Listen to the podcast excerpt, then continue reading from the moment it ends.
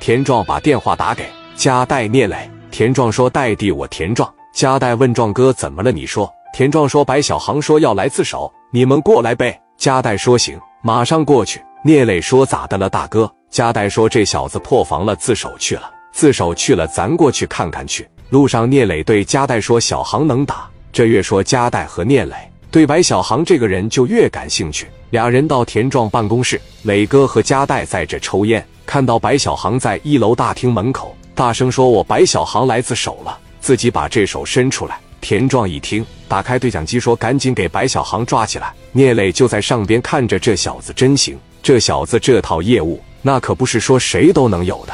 三四个人给白小航往笼子里边一推，接着就开始一顿打。说到跑哪去了？这两天你知道找你多他妈费劲吗？这会才想起来自首。足足打了一分多钟的时间，戴哥在这看着，聂磊也在这看。聂磊说：“戴哥出来，咱俩说点事。”到一楼大厅里，聂磊就和戴哥说：“这白小航大名声，海淀战神，就这点破逼事，居然没人帮忙。但凡有个能跟上面说得上话的，找个人装骗骗咱们，他不至于来自首吧？是不是有难言之隐啊？”戴哥瞬间有了兴趣，说道：“咱们先别打了，问问他这边。”扭头进去了。几个阿 Sir 还在揍他，聂磊这边叫停，说哥几个先别打了。聂磊说完了以后，看了一眼戴哥，戴哥把手一摆，说你们回来吧。聂磊走到白小航身边，现在他让人揍得鼻青脸肿，浑身哪都疼。聂磊把白小航扶到老虎凳上，把手脚夹上。聂磊现在是对这个白小航特别的感兴趣，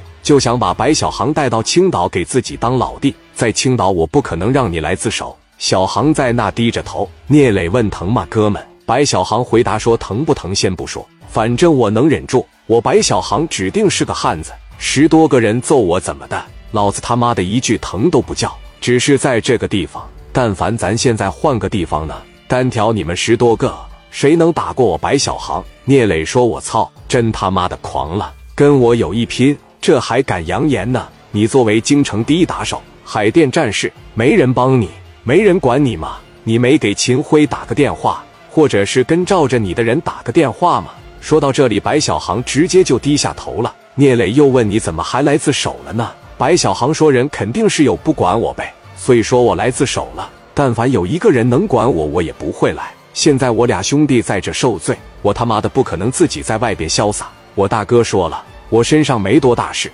也就判几年。他让我跑，但是我是跑的人吗？”我白小航不是逃避责任的人，我兄弟在这受罪，我在外潇洒，我他妈的心里边是真不得劲啊！要蹲板子，我们一块蹲，我们哥仨在一块。我白小航也不是头一回进来了，没事，我都习惯了。别看我现在挨揍，我去里边了，我指定不挨揍。谁他妈的敢打我，我正好还能在里面照顾照顾川子和小东他俩。白小航说完这一番话，给聂磊感动了，字里行间透露着我不怕你。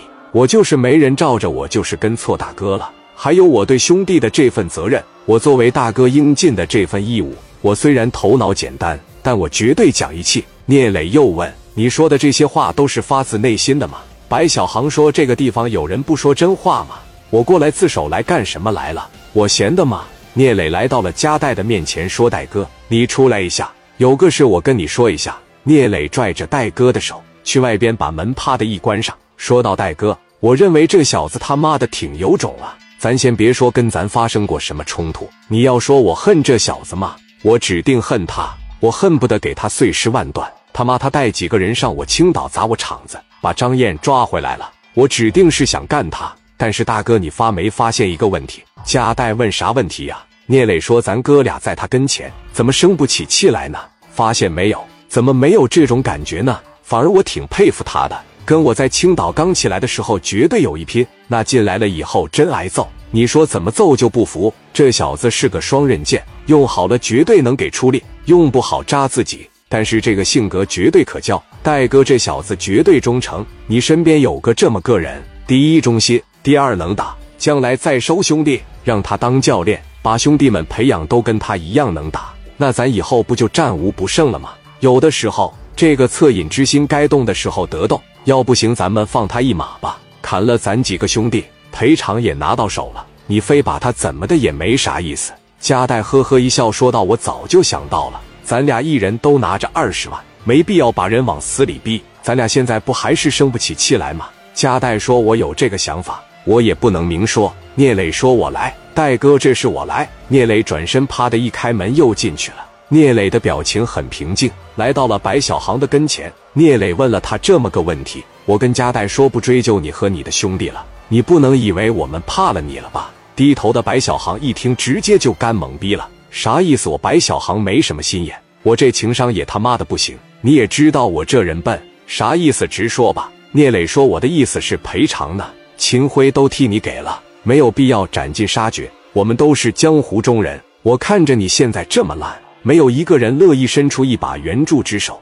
你的结果只能是浪荡如鱼，十年二十年肯定够了，那样的日子可不好过，兄弟，对吧？出去了以后呢，咱喝顿酒，你要感觉我跟加代，我俩能处，咱就处处。以后你到了青岛，我到了北京。”咱互相喝点酒，咱都不说在一块办事。你要说不行了，你就是宁可浪荡入狱，也不乐意跟我们处，那我就没办法了。你自己交代交代，能判三年五年，你身上要没啥事，判你几个月。反正咱这边绝对不煽风点火。你看我们做的没毛病吧？听到聂磊说这些，白小航就是在傻逼也明白事了。加代和聂磊打算放过他和他兄弟了。聂磊一说完，白小航眼睛直接就红了。眼泪好悬没下来。